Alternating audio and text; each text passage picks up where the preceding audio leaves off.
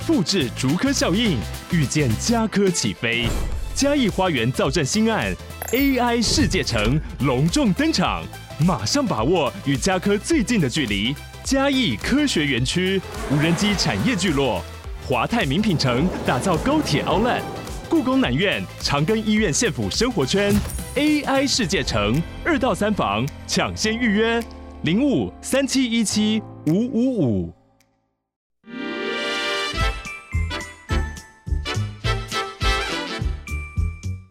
有健康的身体，才有健康的生活。名医堂专业医师线上听诊，让你与健康零距离。Hello，各位听众朋友，早安！这里是 FM 九八点一九八新闻台。你现在所收听的节目是星期一到星期五早上十一点播出的《名医央叩》，我是主持人药理诗诗。今天的节目呢，我们一样在九八新闻台的 YouTube 频道直播，欢迎你来到我们的直播现场。在聊天室呢，可以用文字哦，随时跟我们做线上的互动，也跟我们线上的朋友先打声招呼哦。好，我们这个之前其实因为在呃前任的市长的时期呢，大家突然对于雅斯伯格症哎有一点认识了。然后很多在这个社交生活当中，就有好像很多男性就会开始自称说啊，我就是有点雅思的这个状况嘛，嗯，所以我可能做了一些得罪别人的事啊，或者是比较这个不寻常的举动啊，可能大家就包容我多一点，这样就，所以当时大家好像对于雅斯伯格也有一点这个讨论。然后但到了最近，我们才知道说，慢慢的其实雅斯它已经不是一个疾病，也不是一个诊断了，它被放在这个自闭症的光谱里面去做讨论。所以有很多人，他可能有某一些气质倾向，但他不见得会被诊断成呃比较严重，需要医疗介入的情况。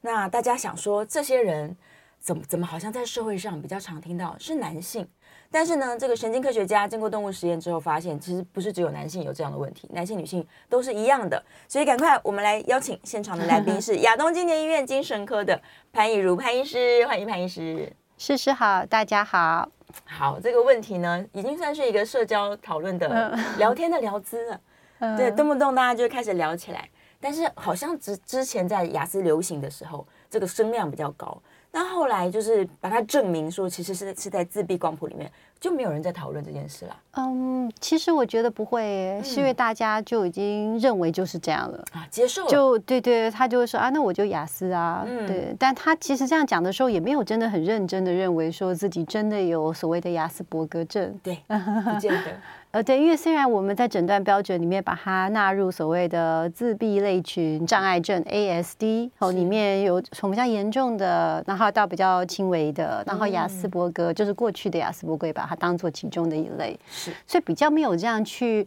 把它做诊断。但我觉得在社会当中已经成为一个呃，算是一种流行的，大家可以用来沟通的词汇了。是是是，对，没错，可以找一个这个。蛮好的理由，就像你说啊，我很自闭，跟你说我很雅思，嗯、哦，就好像在抑制什么事情，嗯、虽然它跟真实的状况都有一点点落差。嗯，没错。嗯，而且大家好像对于自闭的感觉是，他比较严重一些，他比较不愿意跟人交流。但如果他自称说我有点雅思，那就是还好。嗯，我觉得是诗诗的了解有比大家都还要多一点，才会有这个概念 啊。其实很多人可能以为。哦，雅思就是那个样，就像我们所认识的某一些呃，认为自己有雅思的名人哦，他们所谓的这个样子，甚至讲话是有点，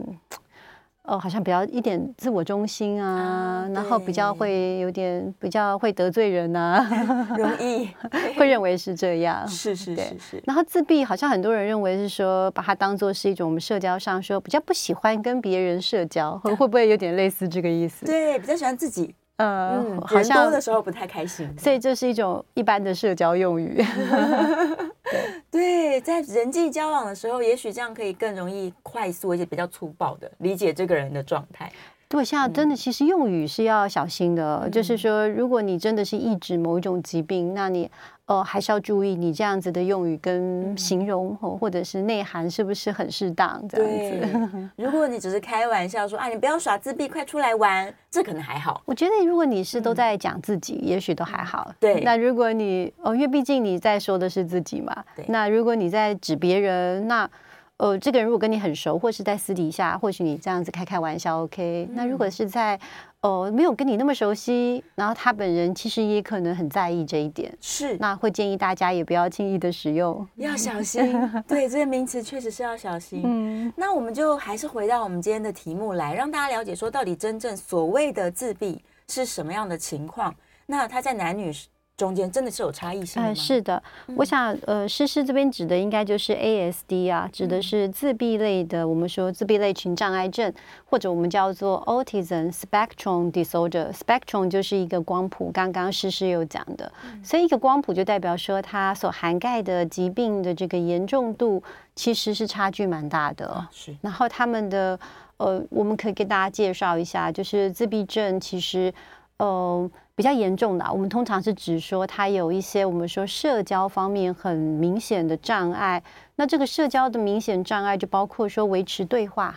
哦，对于我们这样好好的对话，呃，这个对话当中的情绪，呃呃，肢体语言，然后甚至我们眼神等等有没有接触，那以及说，嗯。我们这个整个对话当中有没有在适度的情境？好，例如说你是跟上司在讲话，你跟老师讲话，你公开演讲，跟我们私底下跟朋友讲话，这种不同的情境跟关系，所以社交其实分成蛮多的部分，主要是包括他的对谈内容，和包括他的我们说动作啊，然后他的一些非语言的。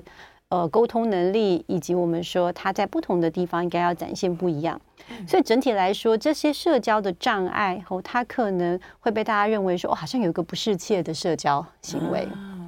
那也因为这么一个单纯的说，哦，只要你社交不失切，大家已经说，哦，你又比较轻微，你好像还好，大家就说他是雅思，嗯、有点类似。但是其实，呃，也要让大家知道，其实真的自闭症，它这个光谱当中真的有很严重的一群哈，那一严重到说，甚至没有任何语言的沟通能力哦，例如说他。没有讲话的能力，哦，像这样子的，我们说自闭类群障碍症的个案是确实存在的。那也有一些只会发出单音，那还有一种蛮常见的，就会有仿说的现象，就是说，呃，你讲什么，他其实不是在回答你，他就是模仿你。哦、呃，就是例如你说铅笔，他就说铅笔，然后也许还会重复几次，所以他的沟通能力是可以从几乎你感觉没有什么什么异常，只说啊，我觉得他有点不适切，有点白目。其实到真正最严重的，他是没有任何语言沟通能力。然后另外我刚刚有提到，还有非语言沟通能力，他可能也不看人，就是没有任何的眼神。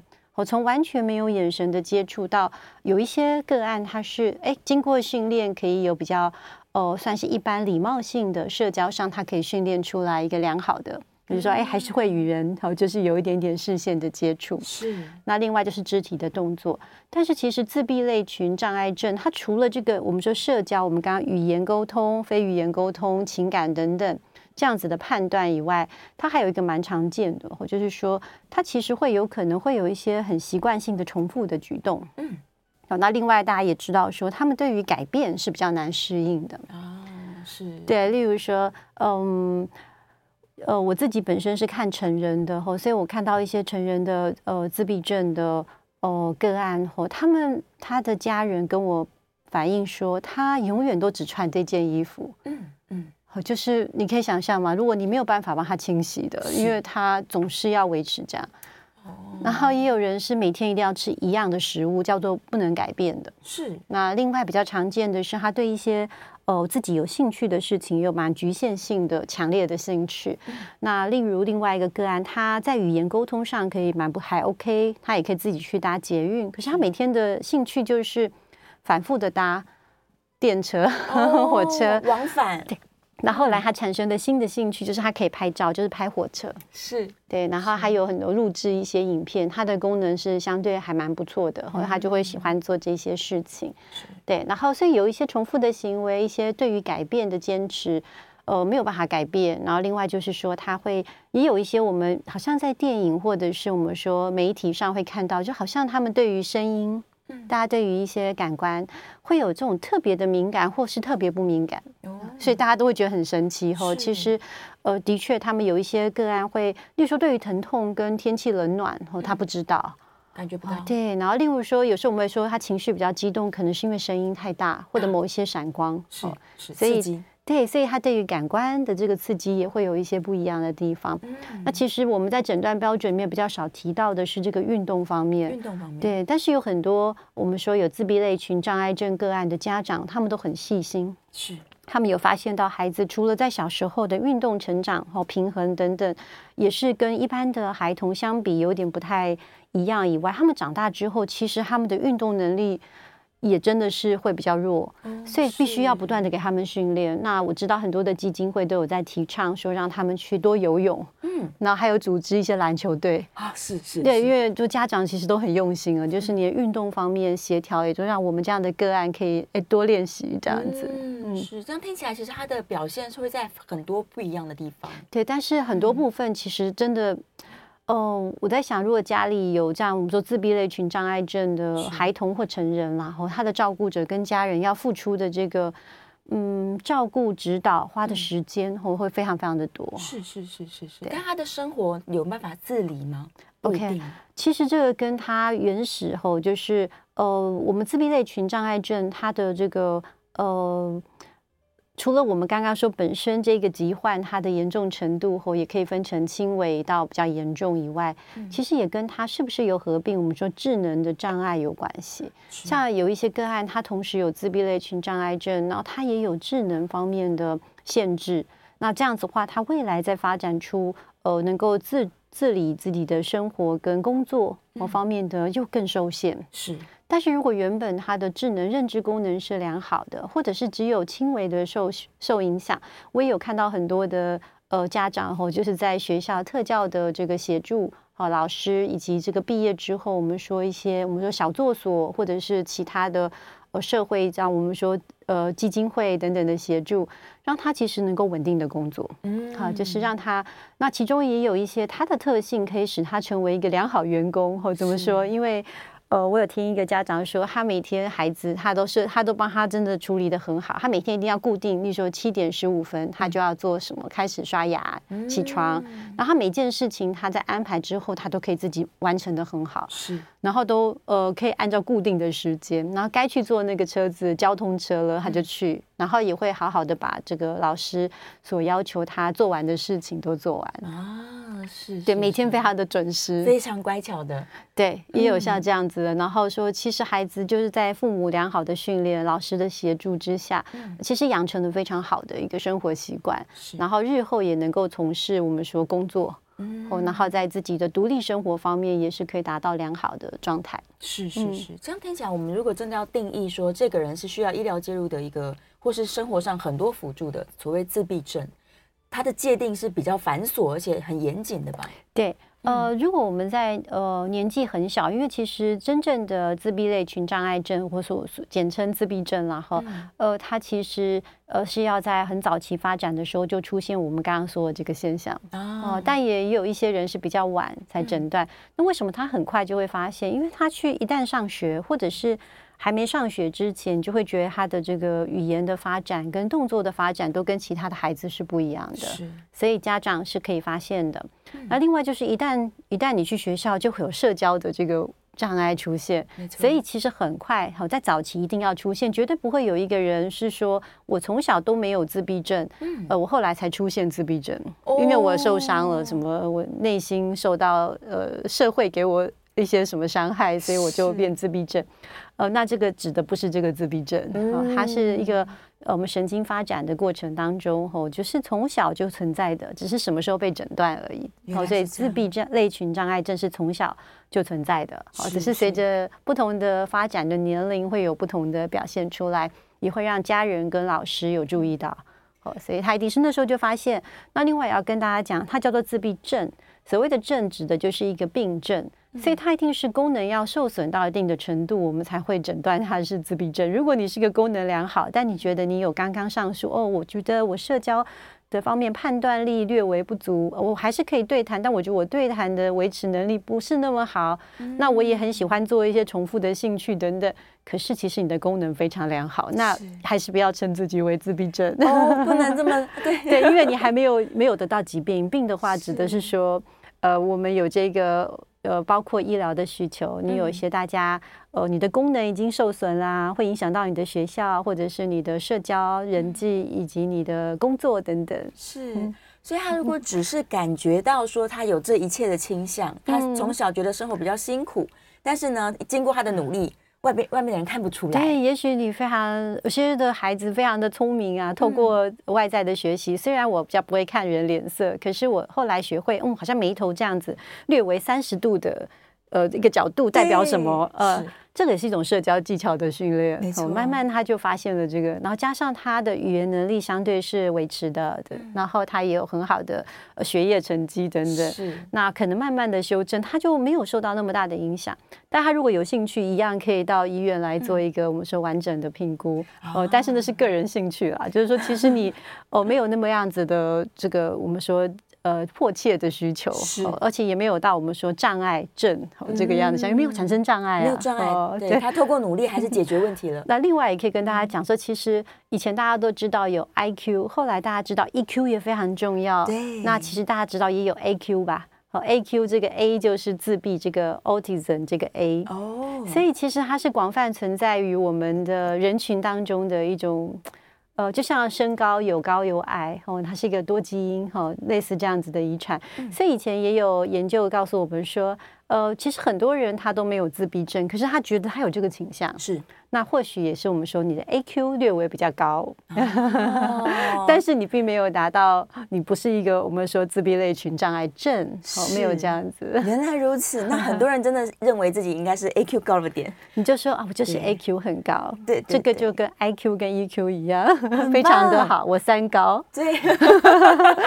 IQ 高，EQ 高，AQ 也高，所以会不会让大家觉得很棒呢？好像感觉比雅说雅思还好一点哦。对对对。感觉得更科学一点。所以你如果说，呃，今天你三高了吗？我说，嗯，我今天感觉 IQ 我蛮聪明的，而且我心情也很好。今天我觉得我也有一点点雅思，所以我今我今天 IQ 有点高。我觉得我们好像在传递某一种，就是一种社交的这个练习，对，让大家说，哎，我有一些东西可以跟别人聊天。不过没有，不过这不是开玩笑，是真的有 AQ 存在，真的有 AQ。就是说，然后也有人是会这样去讲，他们有去量测一些学校不同的系所，然后就会发现说，如果你是呃理工科的，哦，的确它也是一个我们说正常的中型分布，但是他们的这个平均值就会偏移，真的是略高哦。比起我们这个人文社会科的 AQ，哦，大家的总体的平均还是有差别的。哎，所以理工科的男性们，可能理工科读理理工的男生多一点。呃，另外男女再高一点，是这样子，就是嗯，男生跟女生呢，在 AQ 的我们说这个分布来说，男生还是略微比较偏高一点。点哦，但是如果是理工科的女性跟这个呃人文组的女性相比，也是有落差哦，所以它不是一个可以我们就是给它明确切的，因为它就是。就像 EQ 跟这个大家也知道嘛，吼，女生可能 EQ 也会相对可能好一点，不一定啦，也有人 绝对不能这样说，对，没办法，没办法很武断的。但是就是说，哎，其实他是曾经有人去做一个啊这样的统计，可以发现、嗯、哦，这样这样子的所谓的正常的中型分布，是但是哎，这个波峰的分布哦是哎。不同的族群是不一样的。嗯，哎，有兴趣的人可以去找找看，搞不好有。对对对，你只要看一下 IQ，你就可以找得到了。对呀，赶快立刻搜寻。哎，刚好我们提到关于 IQ 的问题，是不是有一些人他说我的小孩有自闭倾向，不管轻或重，但蛮多是高功能型的，就是他的智商极高。嗯，这样的小孩也是存在的。呃，应该说，如果高功能的自闭症，其实一般我们并不一定要一直说他的。呃，智商就是我们说 super，就是说 superhero 或者是 genius 天才这样，不用，就是只说他的智能是正常的。嗯，只要智能正常，你的功能其实通常就是相当好。哦，都很多很多的这个空间，可以只要有一些社交技巧的介入，通常愈后都是良好的。哦，就是说，哎，你有这个特质，但是因为你的智能是正常，甚至很不错的，哦，比一般的。哦，比平均还高，你可能有这样的现象，但大家会留下这样子印象，说有一些高功能的自闭症。呃，他好像很厉害、很聪明的原因，是因为他可能有某一些我们说，呃，包括我们说视觉像照相一样的记忆力，这的确是在一般人呃比较少见的。我觉得他并不是一个呃，所以一定 general 每一项智商的这个呃测验都一定高哦，而是说呃某一些个案呢，他可能在某一些我们说图像哈，或者是照相般的记忆力，说啊看一眼哎什么都记得了这样子，对，然后在某一些人可能也具有一些我们说特殊的专长，呃，会给人家这种感觉啊。不过我觉得如果他是一个自闭类群障碍症的孩子，还有具有某一种特殊的能力，这真的是一个非常棒的一件事。对呀、啊，因为一定要就是着重的去开发和他的这个潜能。嗯，哎，反而搞不好可以在他特别厉害的部分做出非常卓越的表现。而而且呃，刚刚诗诗又提到，我们大家也知道说。呃，以前也有人说我们自闭类群障碍症又叫做学者症候群，是，所以这也告诉我们说，哎，说不定他这种特殊的专长，他很喜欢去钻研一些他的特殊的兴趣，嗯、会使得他在专门的学门后大有前途。是，例如说，呃，就走到专业的学者的领域去了，所以叫做学者症候群。嗯、没错，而且也真的有一些。呃，他在临床诊断后，就是不要说一般，根本基本上是正常的。后后来成为教授、学者、科学家，呃，也有一些其实在临床上有很明显的，像我们有看过那个《星星的孩子》那本书，他其实小时候他的各种我们刚刚提到这个重复的行为，对于声音啊，对于这个光线的刺激都不能接受。嗯，有很多很多的这个临床表征的自闭类群障碍症的患者，那个 Temple。他后来还是在家人的协助跟老师后，不断的去呃给他一些好的发展的一些呃资源之后，也成为一个很好的学者，也成为一个畅销作家。是是是，是 所以我觉得应该是每一个人都有他的这个很好的出路。没错没错，而且在统计上面来说啊，嗯、呃，如果他已经被诊断说我是自闭症好了，然后在这个这样的族群里面，他的智能正常的比例是比较高的吧？嗯，它的智能正常的比例算比较低哦，是比较低的呀。大部分都还是会受到一定程度的影响哦、呃，但是能够，所以我们才会说有智能是正常的话，哦、呃，可以说是呃算是高功能啊、哦，是是是，可以这样说。是，哎，这样听起来的话，真的要被诊断说你确实需要介入治疗的这些这些族群，应该是少之又少。然后真的进入这个治疗之后，它有其他的方式可以辅助他们恢复到比较正常的功能吗？呃，通常的话都不是指药物治疗，或都是指让大家也有一点点概念，就是我们说的所谓社交和心理的这个辅助治疗。嗯、所以其实我们说，呃，老师跟家长哦，还有我们说早期早期疗愈的话，我们一般呃。呃，像医院体系啊，会有这种我们说动作感觉统合哦，然后语言治疗哦这方面，因为他有时候在发音啊这些东西都需要人去协助，嗯，哦，所以会从这个部分去给他一些小时候从小就要做一些些调整哈跟训练，然后在整个长大的过程当中，我们说特殊教育好，以及我们说。呃，这个家长怎么样从一直把他当自己可以当他的社交教练，然后等等，呃，这个部分还有训练良好的一个我们说生活习惯，是。那这个部分，呃，对，对于他未来长大是蛮重要的哦，并不是说你说啊得到自闭症，然后就给他吃一颗药，他就会好了，不是这样，反而就是真的是很辛苦啊，就是要日夜和日以继夜、经年累月的去。呃，在旁边陪。回到 FM 九八点一九八新闻台，你现在所收听的节目是《名医央叩》，我是主持人要李诗诗。我们再次欢迎亚东纪念医院精神科的潘彦如潘医师。诗诗好，大家好，回来了。好，我们要来讲比较严肃而且比较这个对，就是让大家真正理解说什么样的时候我才需要去评估。那如果确认说他的确有自闭症的时候，我要如何去协助这样的个案？对，刚刚在广告的时候，其实我们有稍微聊一下，真的要去评估，因为过程是就是非常严谨的，它需要花一段时间。所以像这样的评估资源，其实也算是稀缺吗？或是它就是能够提供这样服务的单位也少，然后能够接的个案量也不不多。应该说就是。呃，一方面是评估的资源总是有限，嗯，然后再来就是也许也有不均衡，哦、呃，例如说有城乡的差距，对，然后另外就是，嗯、呃，台湾是这样，就是我们呃要做这方面评估，有一些专业的人员，他不只需要做自闭症的这方面评估的，嗯、他也有其他，例如说智能障碍相关的评估，或者是。是。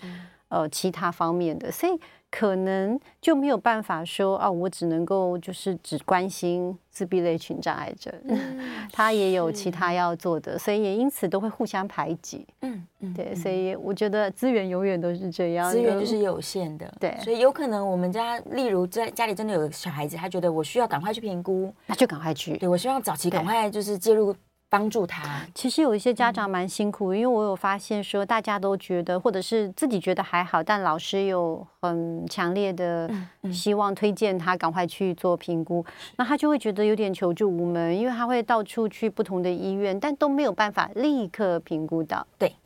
对，但是我觉得大家可能要了解说，这个已经快变常态了，因为每个人。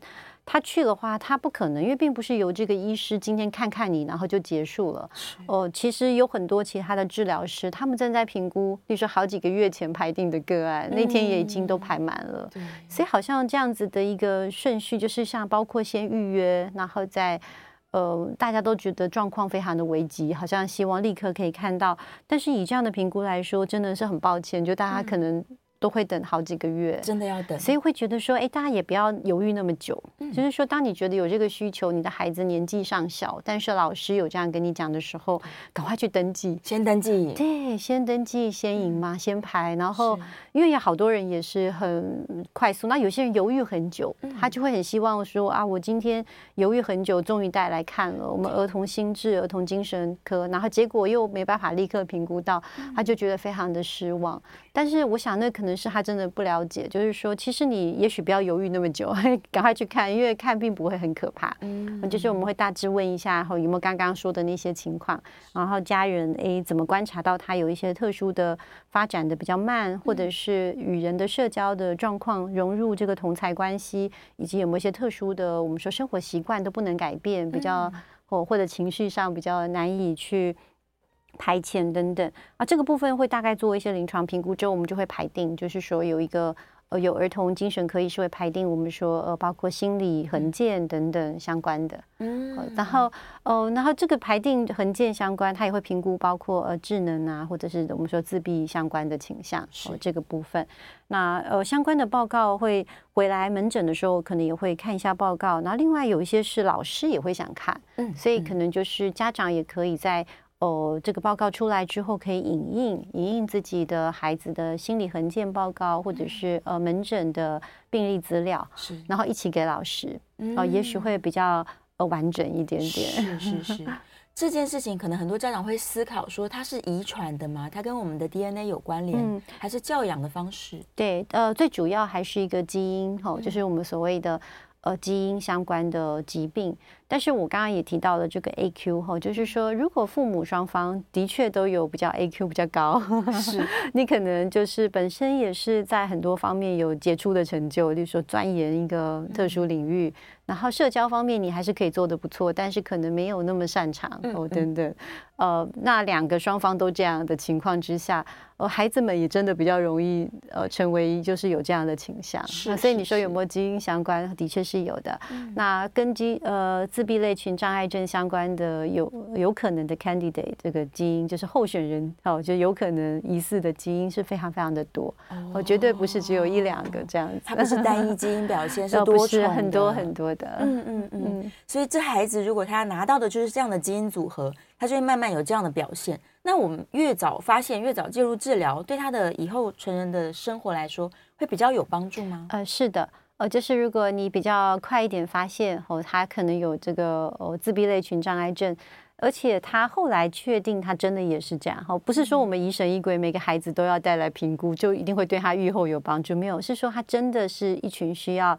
协助的这样的个案，他越早被发现，越早介入，对他的语言发展能力啊，哦，跟未来他有机会做社交训练，他的愈后都会比较好。嗯，是这样的治疗都是一些。呃，在教育系上面的行为上面的一些治疗，反而不是吃药。不是不是，因为呃，大家知道，如果说你有一些语言，因为我们刚好提到说，自闭类群障碍症的患者，他有时候会有语言的障碍，或者说他讲话有种特殊，没办法讲得很长，哦，或甚至没有办法发展出语言，所以还有发音的问题。那因此就会有我们说语言治疗师，哦，就是很早越小开始给他一些治疗是越好的哈。那另外呃，他也会有一些动作方面的障碍，或例如说协调上面啊，哦呃小动作，或就是。小肌肉可能力量的不足或不精细等等，这些也都是会由我们说职能哦治治疗师去跟他做协助，嗯让他发展出他的动作跟语言。那另外呃，其实在这个青少年时期后，就除了一般我们说社交，我们一般人与人对话，还会有这个跟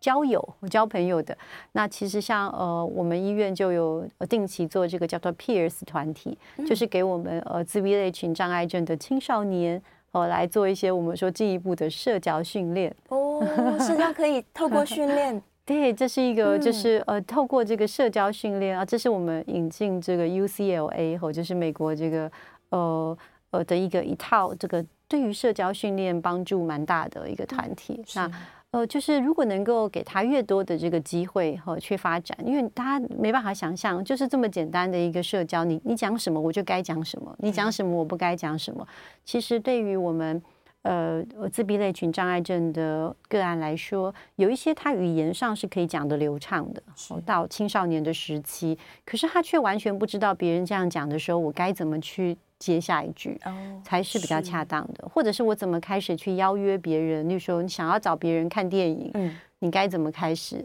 那如果别人怎么说，可能是拒绝，我可能就要言外之意。对对，我可能就不要再勉强别人等等，就是一些很简单的我们交友或者是我们在社会上会遇到的事情。因此，他早期可能需要做早期疗愈，呃，包括语言啊、动作啊、社交等等。嗯，但是他到了青少年时期，也可能有一些我们说比较复杂社会，对，要融入的交友议题。是，那现在也有这样社交的团体，就是可以去运用这样子。嗯，这个成人也可以参加吗？呃，这个是专门给青少年的哦，但不代表说。呃，成人不能参加，而是目前我们还没有针对成人。哦，我觉得可能很多成年人也想要参加这样的社交训练。嗯，可是他可能必须要是一个自闭类群障碍症才能适合我们这个。那如果他只是一般的社交技巧，觉得哎还有需要精进，那我相信现在坊间也有很多的社交教练啊，是对不对？有社交技巧教练，或者是说你的社交技巧其实已经很好了，只是你还想要精益求精，那也有很多工作坊，或者是让一些 workshop。让你可以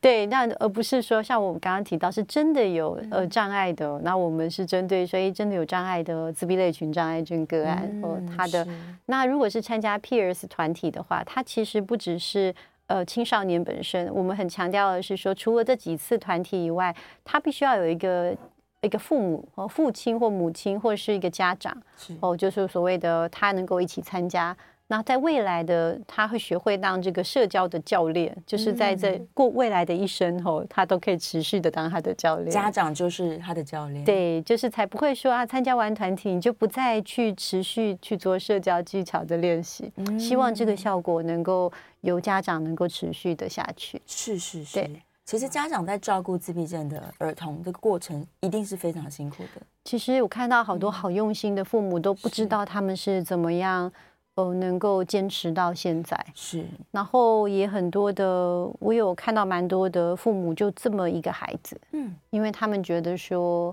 他必须要全心全意的照顾他，是，是。然后呃，有一些孩子还是就算他已经长到成年，例如二十岁了，但是呃，他每天要去搭车，还是需要就是一说父母送他到交通车那边，然后他好好的搭上，嗯、大家才会放心。然后回来的时候还是会去接他，嗯，然后另外也要陪他去运动啊，好带他去参加基金会的一些活动，嗯，啊，我会感觉说，嗯，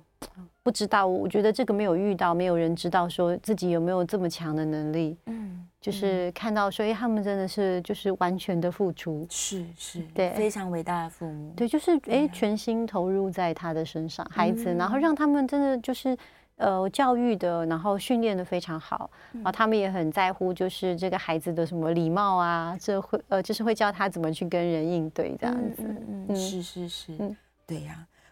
有一些人，他们可能会对于自闭症的人有一些误解，他会觉得说这样的人，这样的人，孩子，不管是在儿童状态还是他已经成人之后，好像他也不容易，因为他也不愿意交朋友。然后，但是旁边的人想要有这个对他带来善意的时候，大家可能也不知道要如何与他们相处，或者是试出你的善意。OK，对呀、啊。那你说自闭症的患者不想交朋友吗？哦、嗯。Um, 所我觉得大多数的自闭类群障碍症的患者，因为可能因为我们有那个办那个团体，感觉上大家都是很想交朋友，真的 是期待这件事发生。就是其实是蛮想交朋友，但是交朋友遭遇挫折，嗯、因为他们的方，啊、我们有提到他最主要是社交技巧的问题，是，所以还有他语言讲的也让大家听起来怪怪的，所以有些人可能不愿意跟他交交朋友。所以他不是没有这个需求，他有，只是他不知道如何进行而已。对，呃，有很少数的连语文能力都没有的，我我也有见过这样子的。那他可能真的就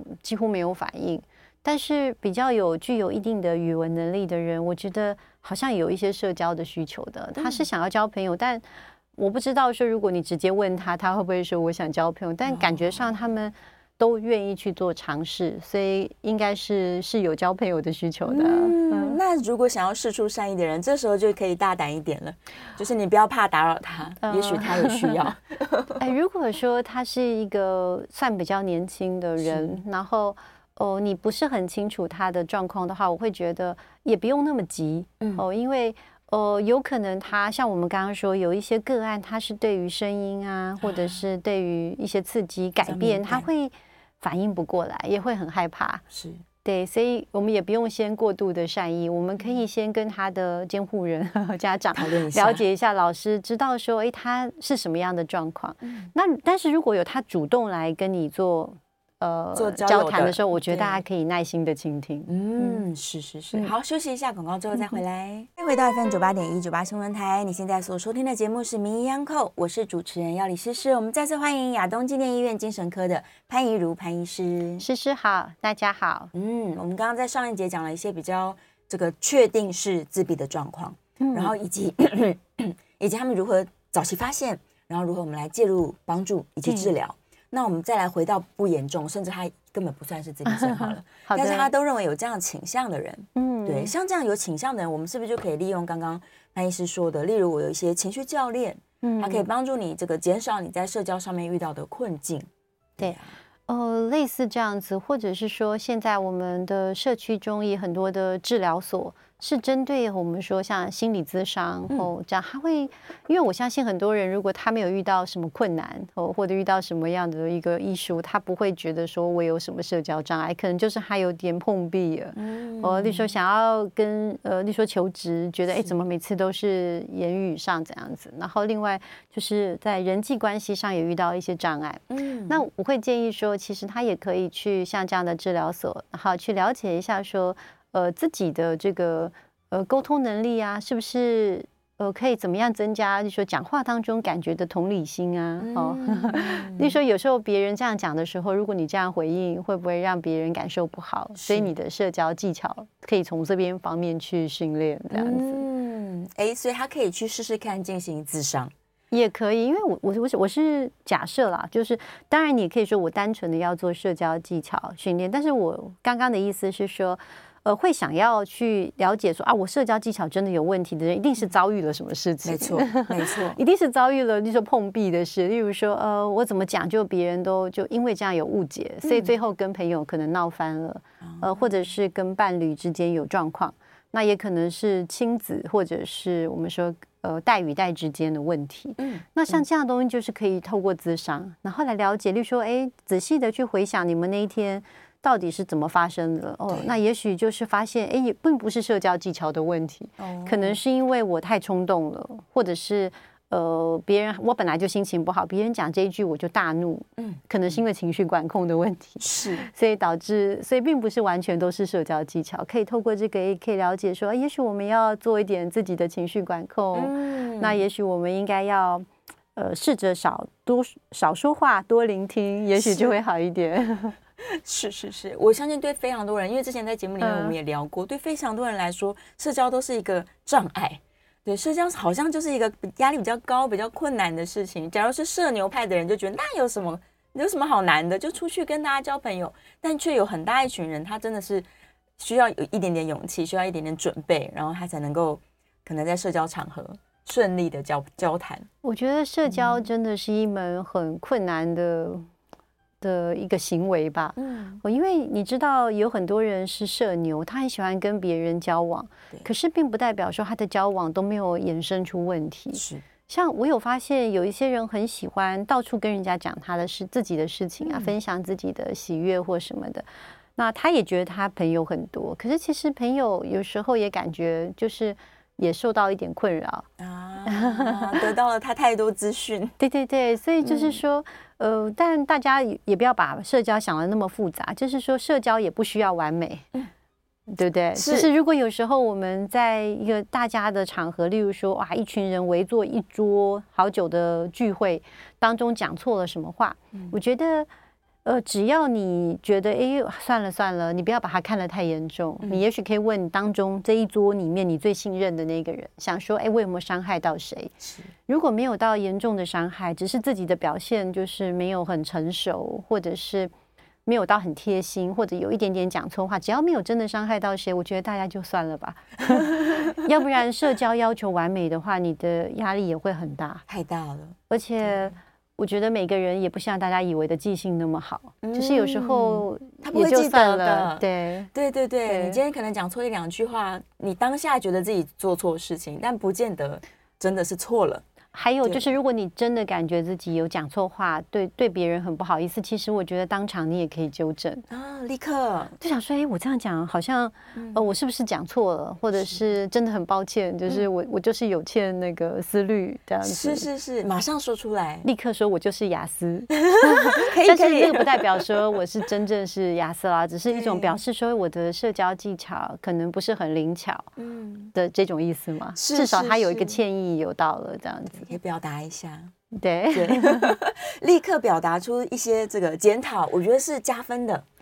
主要是因为，如果假设你真的觉得自己你也很介意，嗯、那你事后去道歉也可以的。可以的，就是如果有朋友跟你提醒你这样讲，好像伤害到另外一个朋友。那你可能可以跟他讲，嗯，那我我之前也有见过某一个人，他跟我说，他一直觉得他好像在某次聚会里面讲某些话得罪一个人，他也去跟他道歉，但那个朋友真的就真的就不理他了，啊，就真的失去一个朋友了。但这样的事情，我觉得我们既有的努力已经做了，也不要太过苛责自己。是是是，对不对？没错，就是朋友也也就来来去去了。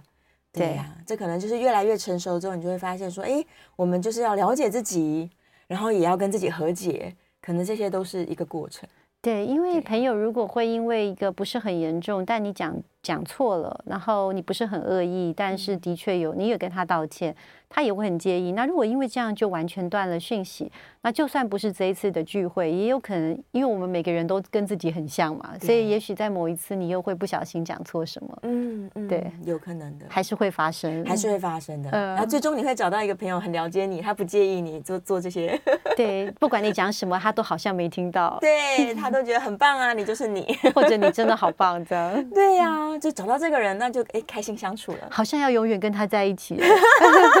是这个意思吗？他好重要哦，诗诗，你遇到这样的人，嗯、所以好像很开心哦。没有，我遇到好多朋友都是他们真的觉得自己有社交障碍，可是也许我就是包容心大一点的。我就觉得没关系啊，那你就尽量表达啊，嗯，对，你就尽量做做任何尝试，你想要怎么尝试你就怎么尝试。你就是一块磁石，嗯，专门吸引有社交 障碍的人往诗诗这边靠拢。有可能，我这身旁这些气质的朋友特别多，每个人也常常私下说，我是不是要去评估一下？对，但我觉得都成年人，会不会从今天以后大家都说跟。我不是诗诗的好朋友，我也没有社交障碍。他们担心被贴标签 吗？没有啦，其实社交障碍并不是一个，我觉得就是很是一个坏事啊。感觉上有时候好像还带着一点诚恳，或者是有点老实啊，是个气质。对对，还感觉可以哦。对，可以的，可以的，感觉也蛮蛮质感的。哦，有一种质感，对，好像比话很多还来得好一点，也有一点，是吗？对，就好像特别安静，喜欢读书，是一个温柔的气质，这样。对，或者是就是可靠吧，可靠，对对，蛮好的呀。嗯，对呀，感觉也是一个很加分的气质。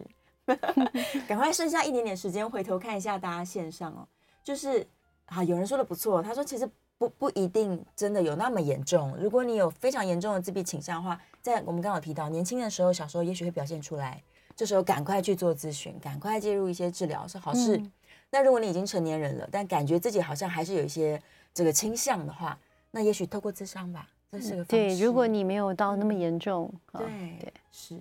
再来就是饮食会不会影响呢？饮食或者是一些用药会影响到他的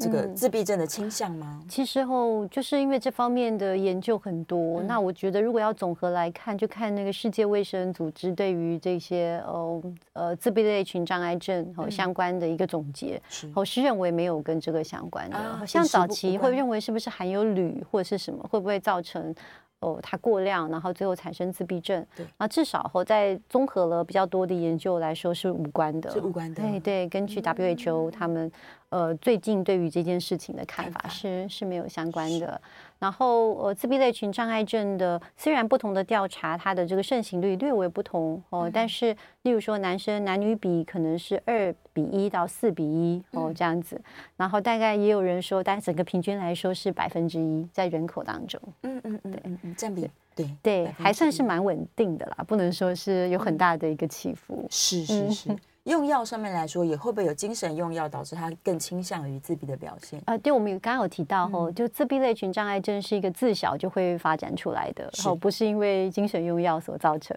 反而不是，对对，对，大多数的都是没有使用任何药物的，真的，所以大家不用担心，嗯、真的有需求的话，赶快来对预约咨询，对。对呀，医生会帮助大家的。OK，谢谢。是，今天希望呢有理清大家一些想法，我们下次节目见了，拜拜。